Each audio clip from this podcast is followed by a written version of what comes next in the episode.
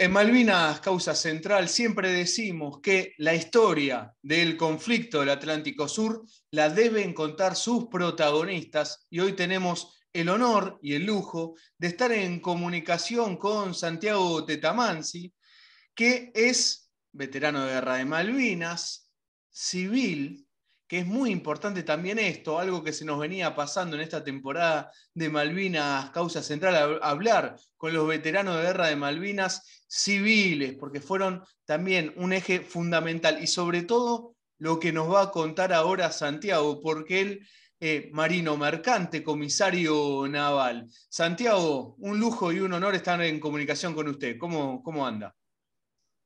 Bueno, bueno, muchas gracias, este, Juan, y para mí un, gusto estar en contacto con, con vos y con todo eh, lo que se pueda explayar desde, desde, esta, desde esta fuente de información. Muchísimas gracias. Y Santiago, hay algo muy importante. Nosotros insistimos que hoy, para lo que es la soberanía, para el desarrollo del país, es la marina mercante. Y Argentina tuvo una marina mercante muy importante.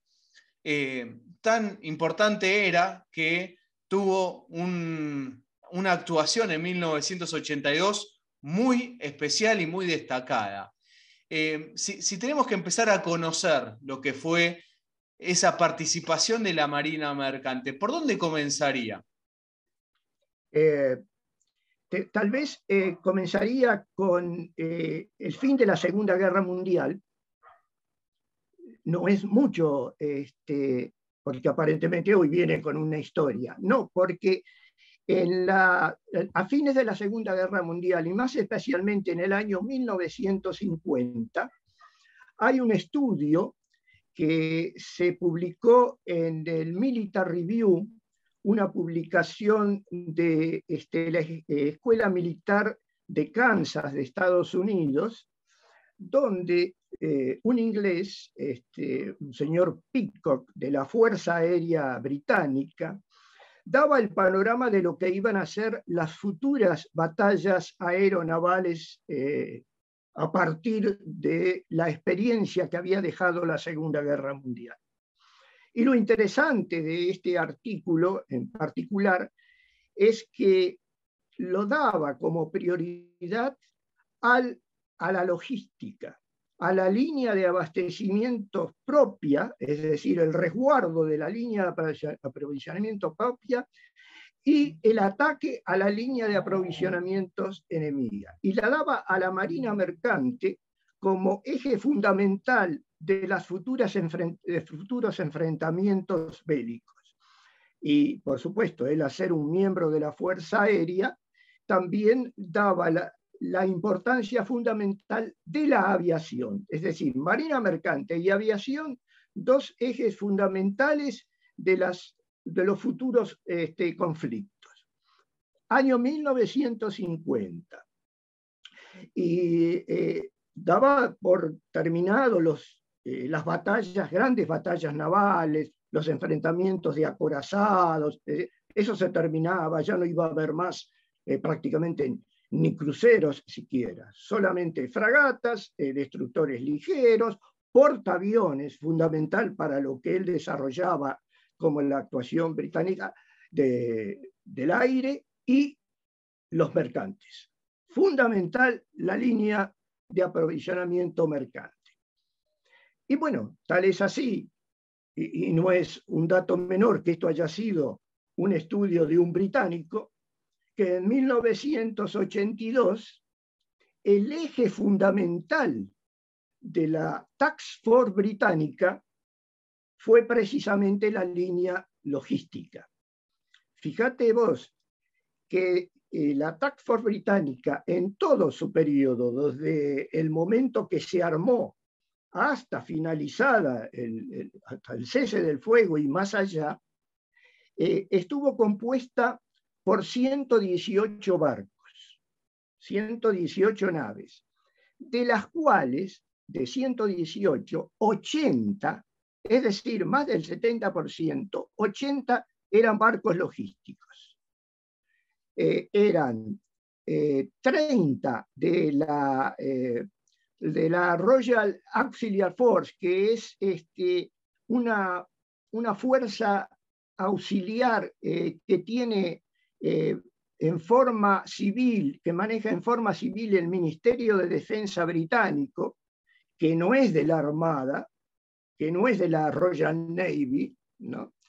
y, este, y, y 50 buques mercantes, es decir, 30 eh, de esa flota auxiliar, que es la que siempre está provisionando a los buques de guerra, y 50 mercantes para aprovisionar a esa Royal Navy, a esa eh, Real Flota Auxiliar, que es la que luego provee a los buques de guerra.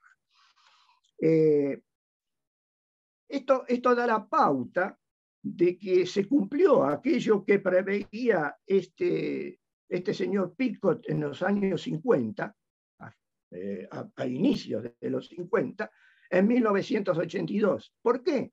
Porque la, este, eh, operación de su nuevo intento colonial en el Atlántico Sur del Reino Unido de Gran Bretaña era el movimiento más importante realizado por el imperio después de eh, la Segunda Guerra Mundial. No hubo en, la historia este, posterior a la Segunda Guerra Mundial hasta el momento de la Task Force, nada que... Eh, hubo el tema de la crisis del canal de Suez, por ejemplo, que fue bastante importante, que le costó la cabeza a Anthony Eden, pero este, ellos mismos lo dicen, fue lo del 82 fue el movimiento más importante nuestro eh, eh, logístico y, este, y de ataque después de la Segunda Guerra Mundial. Así que ahí está centrado, yo diría, la, la importancia. Ellos mismos, hay, hay un libro muy importante que se llama, lo tengo, mira, lo tengo aquí, este, a ver si lo puedo mostrar. Este, eh, un, libro que desarrolla justamente esta, esta cuestión fundamental que nos, está mencionando. a ver. es un libro, eh, es un libro británico, inglés. Y fíjate vos el título. El título dice, esto está escrito por un oficial de la Marina Mercante Británica, ¿no? Sí. y él dice, en su libro, ellos no lo hubieran podido hacer sin nosotros. La Marina Mercante en la guerra de la Falkland, ellos se llaman Falkland, ¿verdad? Eh, eh, la Marina Mercante Británica en la guerra de la Falkland. Lo interesante de este libro es que está prologado por un almirante. Es decir, no es un, eh, digamos, este, una esta sobreactuación de un oficial de la Marina Mercante eh, británica, sino que está prologado por el Sir Michael Lyer, que es segundo Lord del Mar, almirante del almirantazgo británico. Y él en, su, en el prólogo este, ensalza eh, la historia de la Marina Mercante Británica desde desde sus 500 años y dice, y tal como dice el libro, este libro en su título, nosotros, o sea, los de la Royal Navy, Navy no, hubiéramos, no lo hubiéramos podido hacer sin ellos, sin la Marina Mercante. Eh, este inclusive Santiago, eh, eh, para los intereses tanto de británicos como de Estados Unidos, todo lo que es a través del mar, eh, la logística, las rutas marítimas, son centrales en guerra y no estando en guerra. Para ellos es política geopolítica proteger las rutas marítimas. Eh, fíjate vos, haciendo un paréntesis, que precisamente Gran Bretaña, Inglaterra, construyó su imperio a partir de una ley que fue dictada por eh, el único que no fue rey y que manejó este, este, Inglaterra, que fue Oliver Cromwell. Oliver Cromwell dictó las leyes de navegación del año 1650, por el cual eh, le quitó el manejo del, del comercio eh, marítimo a Holanda. Y en base al manejo de ese comercio marítimo, instauró los principios del imperio a través del mundo. Es decir, él elaboró que solamente podía desarrollarse un imperio manejando el comercio de ese imperio. Y una de las cosas que decía las leyes es que solamente podían entrar a este, Inglaterra mercaderías con buques o de Inglaterra, con bandera de Inglaterra, o del país del cual provenían esas mercaderías. Es decir, suponete que si entraba eh, un cargamento de arroz, tenía que venir con un barco chino, o si no, con un barco inglés. Y así borró del mapa el que tenía en ese momento el predominio, que eran los holandeses. Y fue construyendo su imperio este, en, base a esa política. Se fue construyendo porque a Oliver Cromwell le cortaron la cabeza, volvió a instalarse el reino, pero los principios que instauró Oliver Cromwell con la ley eh, de los, ellos llaman actas de navegación de 1650, se mantienen hasta nuestros días. Claro, es central. central. Perdóname este paréntesis. No, no, es, que, es que es fundamental porque también, no solo para meternos en lo que fue la Marina Mercante eh, Argentina eh, o la Marina Mercante durante la guerra eh, de 1982, sino la importancia, porque Santiago, nosotros hacemos hincapié en esto que es algo fundamental, recuperar nuestra marina mercante, hablar de que somos un país marítimo. Entonces, todo esto, Malvinas, eh, lo que fue la guerra, nos termina también demostrando la importancia de aquello. Y, nos eh, trae esta, eh, claro. nos trae todos estos, digamos, llamámosle conocimientos que este, nos ayudan a ubicarnos en lo que debemos hacer, ¿no? Eh, en, cómo debemos estructurarnos para poder desarrollar y recuperar lo que fue grande. Eh, yo con mis 85 eh, años este, he conocido la época de oro de la Marina Mercante Argentina, que se inició en, fines de, la década del 40, principios de la década del 50, y que se desarrolló este, eh, bastante, bastante tiempo, bastante, eh, con grandes este, empresas nacionales, como fue la Flota Mercante del Estado, eh, la Flota Argentina de Navegación de Ultramar, ELMA, la Flota Petrolera de IPF, este, la Flota Fluvial, todo una, un desarrollo que al país le costó mucho, pero que en determinado momento fue la principal flota de eh, Sudamérica y una de las más modernas del mundo,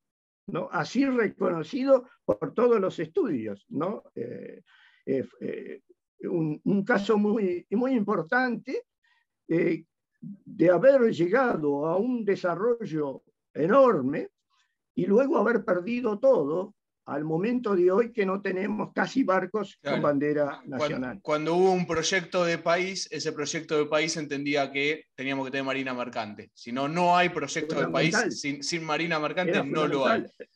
El eh, proyecto marítimo eran buques, astilleros. Astilleros, totalmente.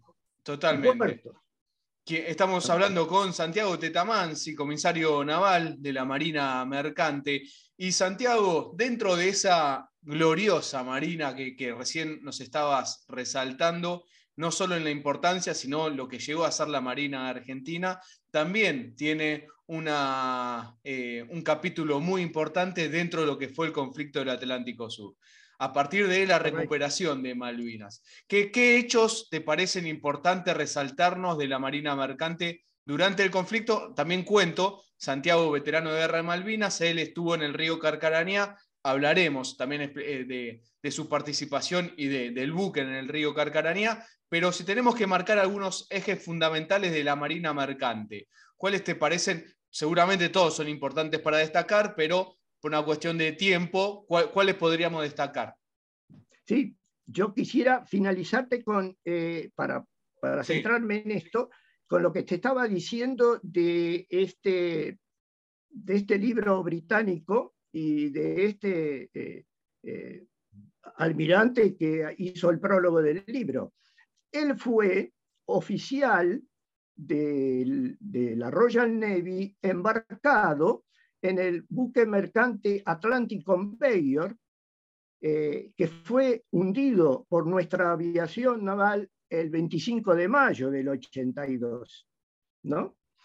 Y este, él em, ha este, determinado fehacientemente que este, el hundimiento del Atlantic Conveyor significó una gran pérdida al Attack Force. Fíjate vos, un buque, este, mercante significando una gran pérdida en una fuerza de tarea de 108, 113 barcos, precisamente porque en el Atlantic Conveyor traían todo el material para la campaña terrestre en las islas.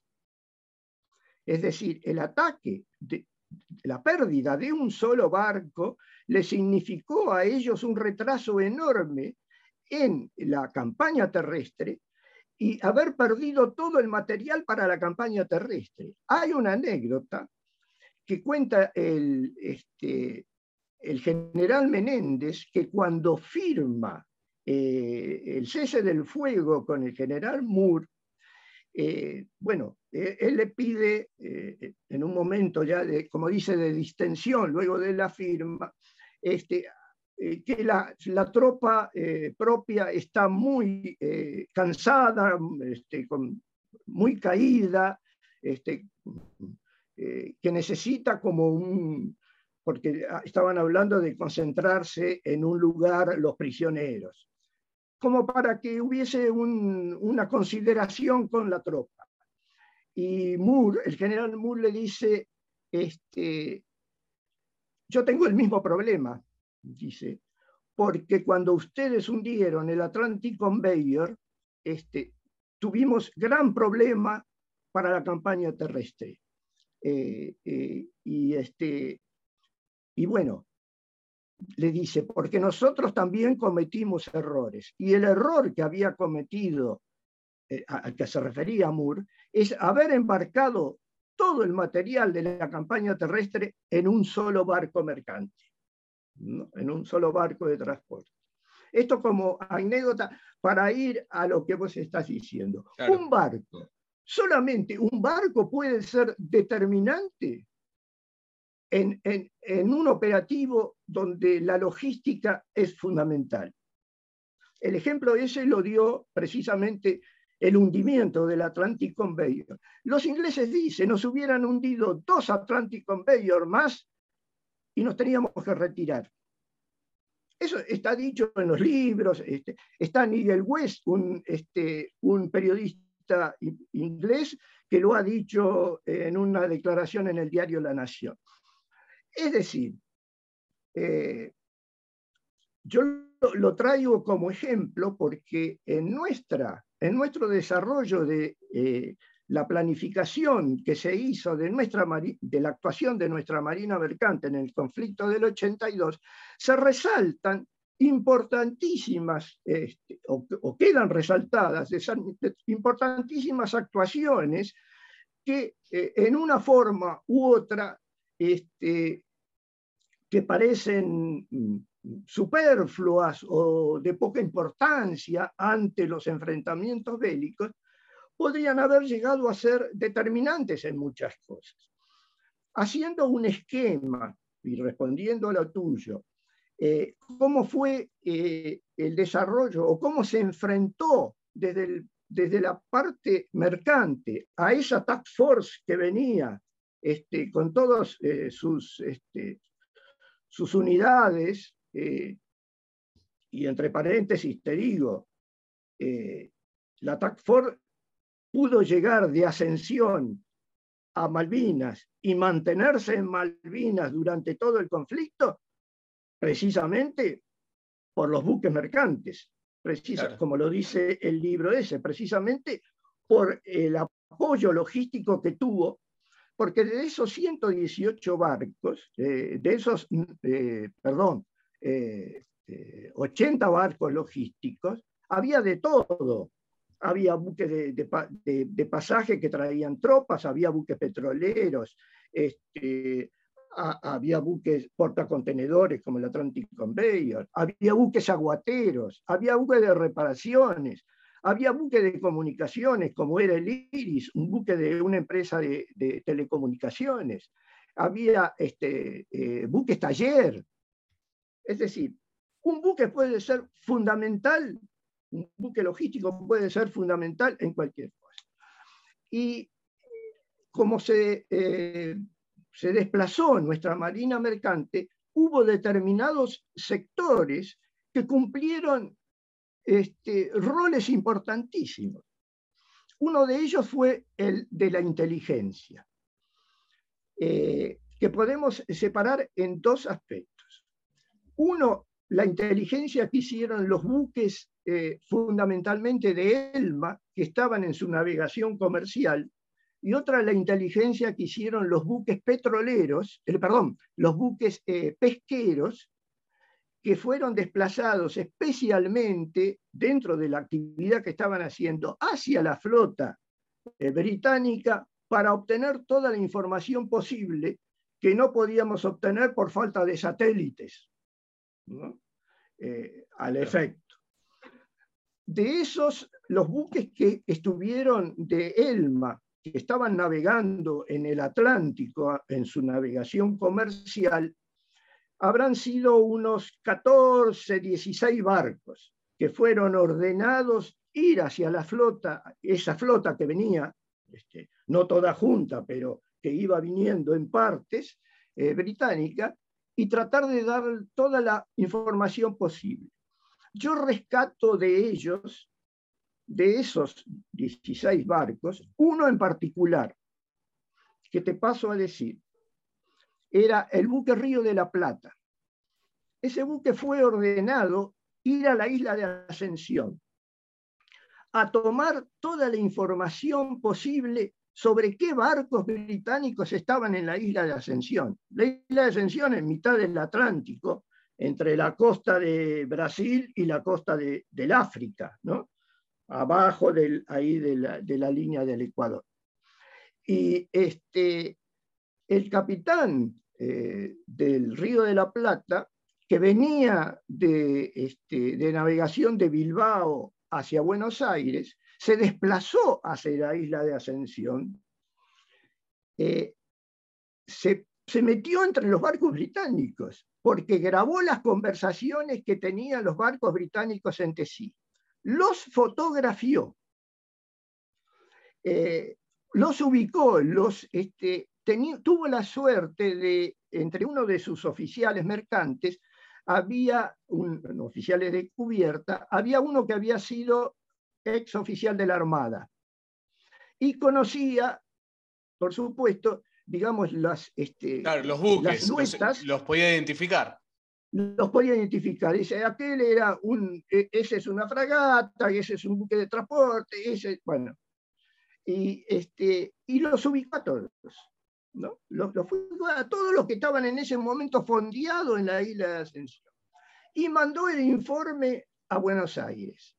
Y se vino, se vino para, ¿no? De acá me voy, porque escuchó en, esa, eh, que estaban escuchando los mensajes en inglés de los buques, que lo habían detectado. Y el jefe de ahí de la isla le estaba diciendo a uno de los barcos que hay un intruso entre nosotros. Entonces el, inglés eh, le, contesta al jefe de la base, en este momento este, no puedo eh, atender inmediatamente, pero apenas me desocupe, voy a ver quién es. ¿no? Más o menos era así.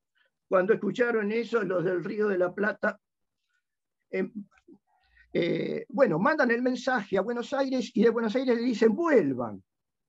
vuelvan a la isla. Eh, eh, el capitán, que era el capitán Bechetrich, hoy este, ya fallecido. Perdón, Santiago, el Río de la Plata iba con mercadería, iba con. iba, haciendo su navegación. Haciendo su navegación, como te digo, venía del norte de Europa, había hecho la última escala en Bilbao, en España, y venía para, no sé si eh, su escala era eh, Brasil primero y luego Buenos Aires, pero venía para acá, para el Río de la Plata. Y bueno, y le ordenan ir nuevamente. Entonces, el, capitán del Río de la Plata vuelve a, Ascensión de noche eh, con luces cambiadas de manera de parecer un pesquero. Y vuelve a hacer el recabar toda la información, sobre todo este, grabaciones, y, bueno, eso eh, da vuelta a la isla, rodea la isla nuevamente de noche y finalmente regresa.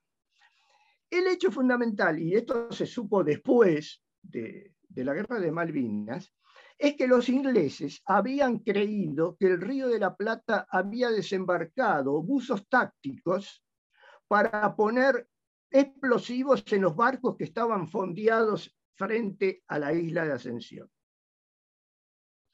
Tal es así que en ese momento ordenaron a los barcos que estaban fondeados moverse y cambiar de fondeadero para evitar la acción de esos supuestos buzos tácticos que había desembarcado el Río de la Plata. Eh, más aún, hicieron un rastrillaje de la isla para tratar de ubicar a los teóricos buzos tácticos.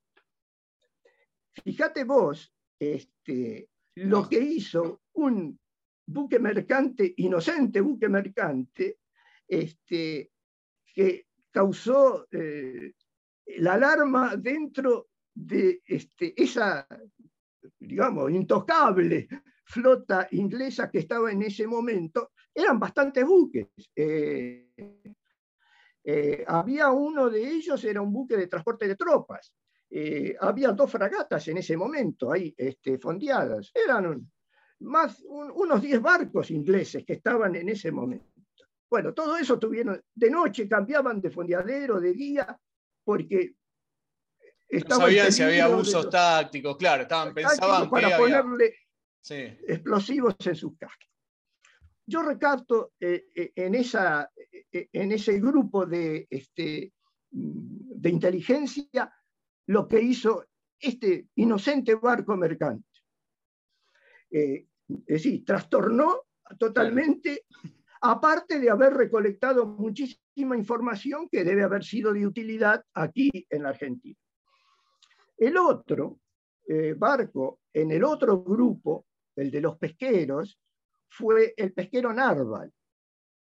Eh, ese barco ya había sido ya detectado, era ya mucho más cerca de Malvinas, ya cuando el Attack Force estaba cerca. Ya había sido este, ubicado varias veces por los británicos y en, su tarea de, este, inteligencia, y este, finalmente, el día 9 de mayo, es atacado por unos aviones Harrier y eh, ametrallado y con bombas. Eh, una de las bombas este, inglesas cae sobre, no explota, cae sobre cubierta y este, secciona eh, las piernas del el contramaestre Omar Rupp, que fue el primer mercante caído eh, de los 16 eh, marinos mercantes eh, que cayeron en el, en el conflicto. Los ingleses hacen luego una operación comando sobre el Narval, toman a la tripulación prisionera y lo llevan al portaaviones Invencible junto con el cadáver de Omar, de Omar Rupp, que es, este, los, los, los muchachos del Narval piden eh, mantenerlos en, el buque, en el, en el Invencible, y, y que se pueda llevar con ellos el cadáver. Los ingleses dicen que no, que eh, la tradición es arrojar al agua al, el cadáver este, de los tripulantes que fallecen y en una, este, en una ceremonia los ingleses cubren con la bandera argentina el cadáver de Rook y eh, lo arrojan al agua. Eh, eh, hay fotos al respecto con el capellán inglés haciendo la, la ceremonia. el hecho de esto es de que la aviación argentina hizo un ataque el, el 31 de mayo y este, todo, toda la información que pasa a la aviación argentina es que se atacó al Invencible. Eh, hubiéramos, porque los tripulantes del Narval fueron los únicos eh, prisioneros argentinos durante todo eh, el enfrentamiento a bordo del Invencible, fueron los únicos, no hubo otros prisioneros argentinos en ese buque. Hubiéramos tenido el 31 de mayo testigos directos de que realmente el Invencible fue atacado, porque los ingleses lo niegan hasta la fecha de que el Invencible fue atacado. Pero lamentablemente, o, para bien de, los tripulantes del Narval, fueron trasladados eh, unos días antes a otro barco inglés, creo que era Alecla.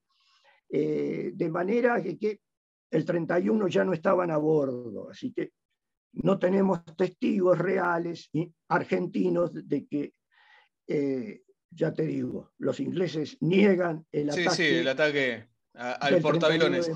Y, y, Santiago, eh, eh, el ataque al Narval. es cuando lo hacen los aviones Harrier, primero atacan el buque y después puede ser que también hayan atacado a los botes salvavidas. Así es, así declaran los tripulantes del Narval que ellos bajaron un bote, una balsa en realidad, para este, tratar de hacer una eh, reparación en el casco que había sido dañado por, este, por la bomba inglesa. Eh, no pueden hacerlo porque aparentemente no fue posible, y que dice que en ese momento recibieron metralla. Es una, una, manifestación que, que hacen los tripulantes. Eh, eh, el hecho es de que en ese ataque eh, al Narval fallece Omar Rup, como, como te dije, el contramaestre, y heridos también, heridos este, en la tripulación. Ese es el, el, grupo de, es decir, podría decirte de los otros barcos, más, claro. estoy, estoy tomando eh, los que resaltan por alguna información. Hubo otros pesqueros también que este, fueron este, destinados a la, al tema este, de, la, eh, de la inteligencia. Hubo otro grupo este, que no es tampoco muy conocido, pero que está relacionado con el ataque al crucero General Belgrano, que fueron los petroleros de IPF que proveyeron a la, a la, flota argentina en operaciones. Eh, uno fue el Campo Durán y otro el Puerto Rosales, dos buques petroleros de IPF. Eh, que estaban destinados dentro de la Fuerza de Operaciones Argentina.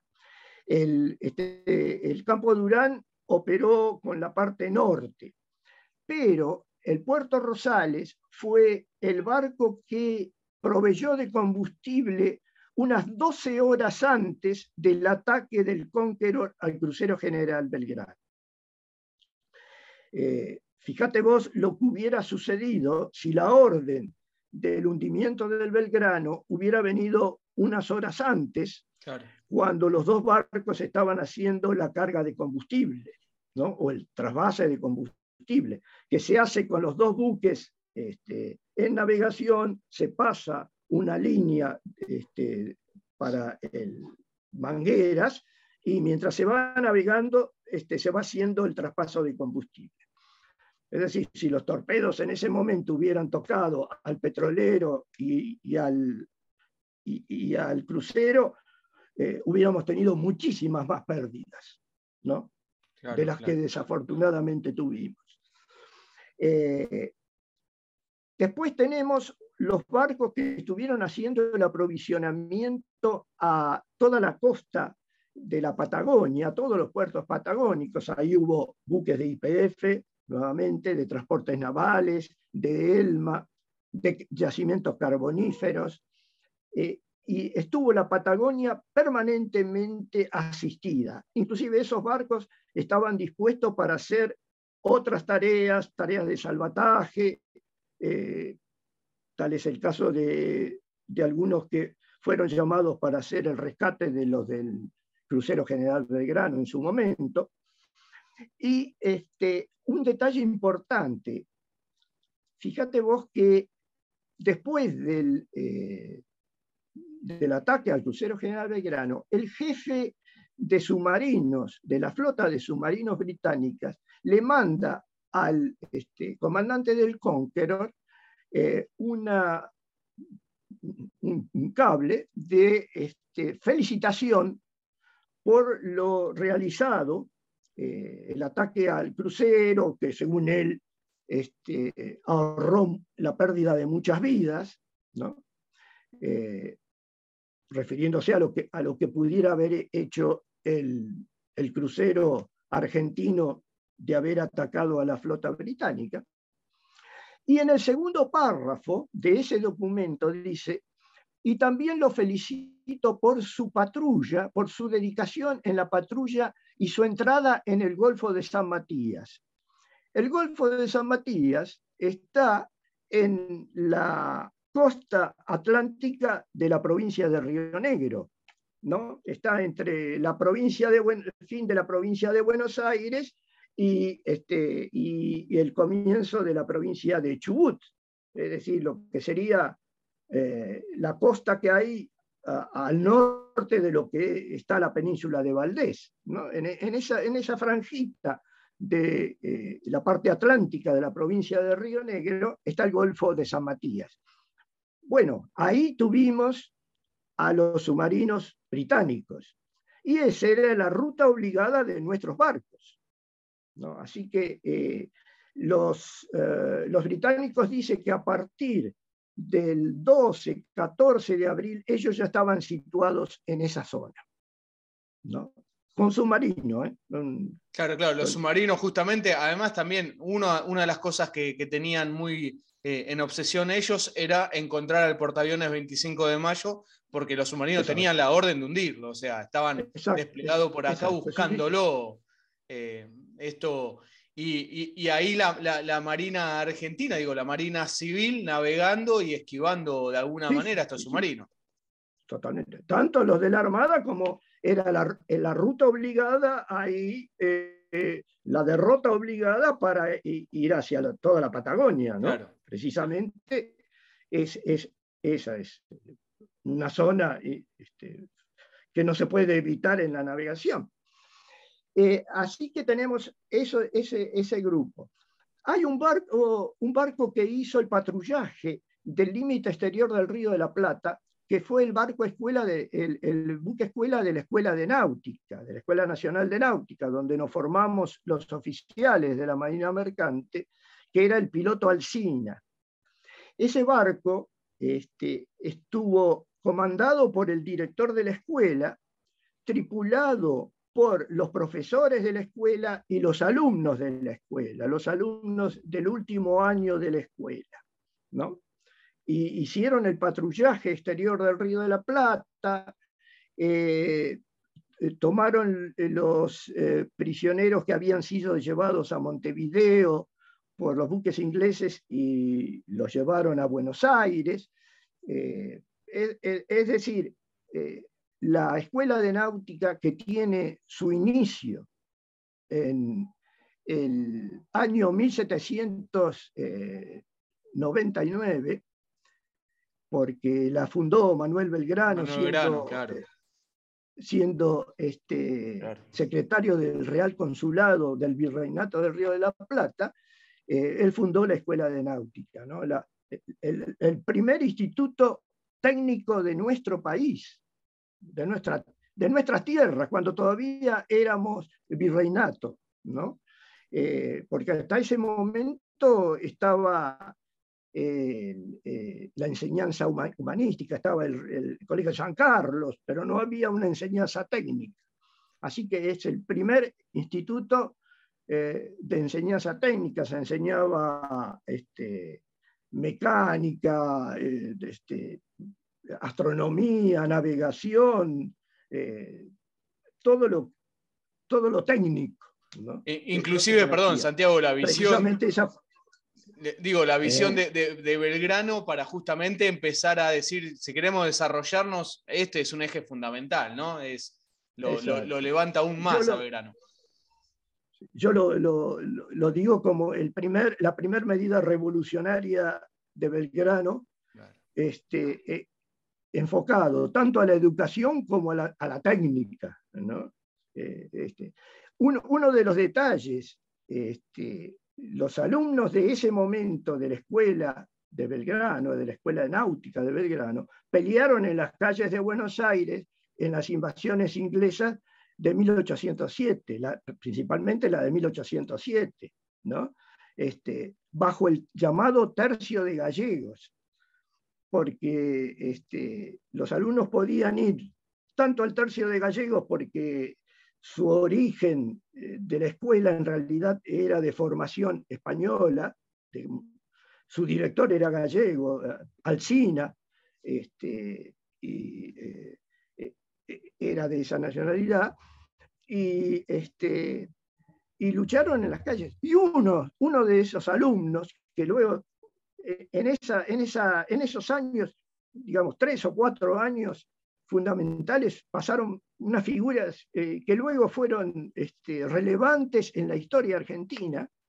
Uno de ellos, este, porque Belgrano decía, van a servir para los que, los que no quieran continuar la carrera, por los conocimientos adquiridos podrán servir en la milicia.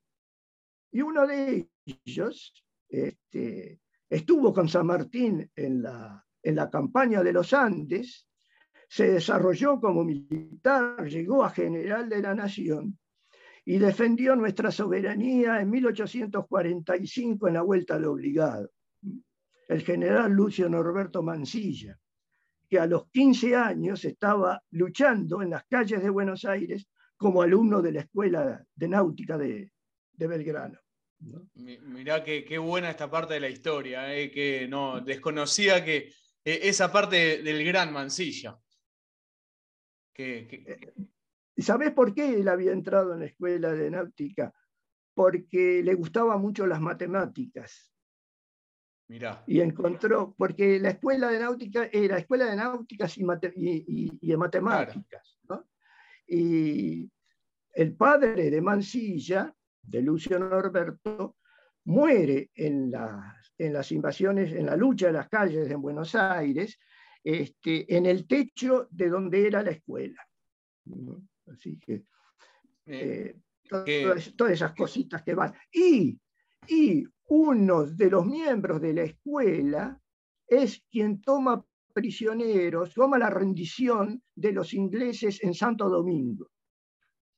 Y los cañones del fuerte estaban operados no por alumnos de la escuela, sino por mercantes, porque en esa época los buques mercantes estaban artillados. Entonces, los, marinos mercantes tenían este, bastante experiencia con el manejo de la artillería. Entonces Liniers los puso a, atender los cañones del fuerte, hoy la casa de gobierno, este, a los mercantes. Y las balas esas que están en la torre de Santo Domingo no son inglesas, son las balas que venían del fuerte, porque los ingleses se habían tomado Santo Domingo y estaban ahí eh, perpetrados en, el, eh, en el convento. Qué, buena esta parte de la historia, Santiago. No, pero es, espectacular. Eh, Santiago, recuerda. la escuela. Sí, totalmente. Y también para unir, ¿no? Digamos, eh, los marinos mercantes en 1806, en 1982, en 1845 peleando contra el mismo enemigo. Todo, e, todo se une, todo se une. Y hoy tenemos que además volver a, luchar para recuperar a la marina mercante, no solo la marina mercante, sino a un montón de, de, sectores de la Marina Nacional, la, Marina Civil. Eh, Santiago, estamos, recuerdo, estamos conversando con Santiago Tetamansi, marino mercante, comisario naval. Mire, Santiago, llevamos casi 45 minutos. Propongo lo siguiente, porque me encantó conocer toda esta parte de la historia de la, de la Marina Mercante en la Guerra de Malvinas. Le propongo si quiere cerrar, que usted cierre hoy con algún, lo que le parezca importante destacar de la Marina Mercante y lo invito, dentro de unas semanas lo vuelvo a molestar para hablar específicamente del río Carcaranía y de su historia como veterano de guerra de Malvinas, porque es importante destacar. Sí, yo quisiera dejarte que queda la más, eh, digamos, de los buques del grupo, queda lo más importante, los buques que cruzamos a las islas. Claro, por eso que estuvimos en las islas, este, que fueron, te los, te los digo ahora, que fueron de, de, transporte navales, el Bahía Buen Suceso y el Isla de los Estados. De Elma fueron el río Cincel, el, este, el Formosa y el río Carcarañá. De Geomater, el, este, eh, el, buque que fue hasta último momento eh, era un, buque de apoyo de las, de las plataformas petroleras, el Yeguín, que fue el último barco que se arrió la bandera argentina, porque recién los ingleses lo tomaron el 16 de junio, así que hasta el 16 de junio estuvo la bandera argentina este, ondeada en ese buque el Mar del Norte de la compañía La Naviera. Este, eh, esos barcos, de esos barcos este, quedaron en Malvinas el Yeguín, el Isla de los Estados, el Bahía Buen Suceso y el Carcaraña, y el río Carcaraña. Eh, es, es una parte, digamos, también importante porque ahí es donde tenemos eh, los caídos, mm. la mayor cantidad de caídos de los mercantes, en, precisamente en el, en el Isla de los Estados, en el transporte Isla de los Estados.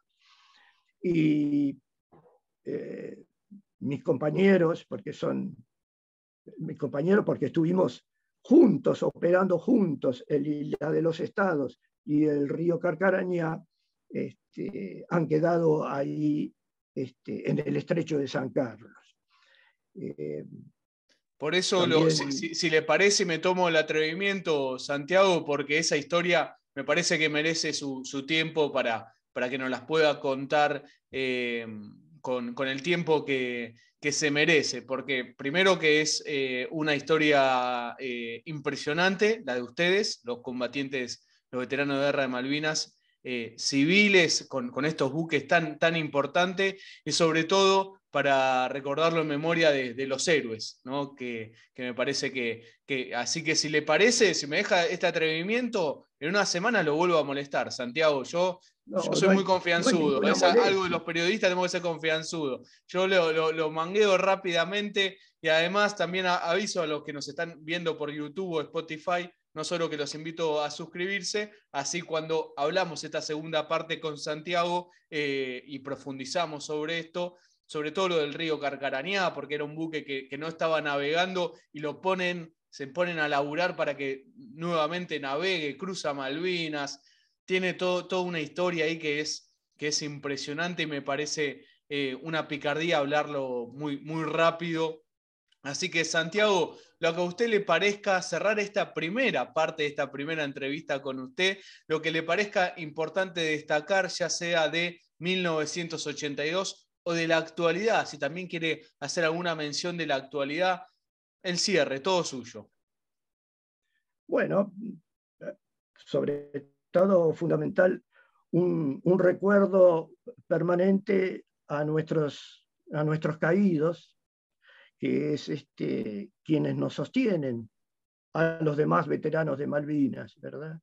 Es, siempre vas a encontrar en, nuestra palabra el recuerdo para nuestros camaradas. Eh, es, es, es, el sostén fundamental que nosotros tenemos y es la, la recuperación de Malvinas, el otro objetivo eh, que llevaremos siempre los veteranos de Malvinas. En eso este, no, no hay ninguna duda. Podemos tener a lo mejor apreciaciones o visiones diferentes eh, de, nuestra actividad como veteranos y demás, pero que en una, de una estamos eh, permanentemente este, conscientes es de que de una forma u otra, lo digo así, de una forma u otra, Malvinas debe regresar a lo que fue siempre, una tierra argentina.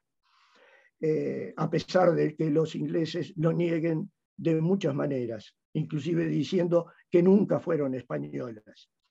Este, pero eh, eh, encontrarás siempre en nosotros, vos conocés a muchos veteranos, y esto es un, lugar común en nosotros, que llevamos, llevamos dentro eh, el haber vivido una, situación muy especial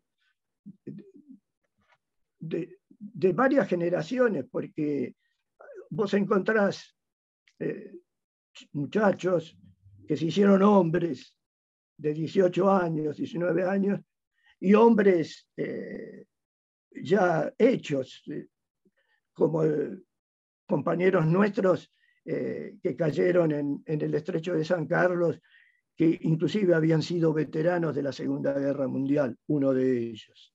Es decir, en ese gran, este, amplio espectro de veteranos, eh, la conciencia de, nuestro deber de hoy, que es este, tal vez eh, eh, el poder expresarnos con, con el gusto que vos, que vos nos das. Santiago Tetamansi, veterano de guerra de Malvinas, comisario naval, marino mercante. Santiago, agradecerle por este rato. Ya quedamos para hablar en breve sobre su participación específicamente en el río Carcaranía y los buques que, cruzaron a, las Islas Malvinas, pero también ya me, adelanto y quiero agradecerle de todo corazón lo que hicieron en 1982 porque ustedes en ese buque civil llevaron la bandera argentina a nuestras islas para que nuestros soldados eh, tengan todo lo, que necesitaban, pero sobre todo iban haciendo soberanía sobre nuestro mar. En 1982 y durante todos los años que tuvimos esa gloriosa marina mercante que tenemos que volver a recuperar. Por eso también hay que conocer la historia de ustedes, porque tenemos que seguir luchando para recuperar a nuestra Marina Mercante. Santiago, agradecerlo por todo. Muchas gracias, Juan. Muchas gracias a tus órdenes. Muchísimas gracias.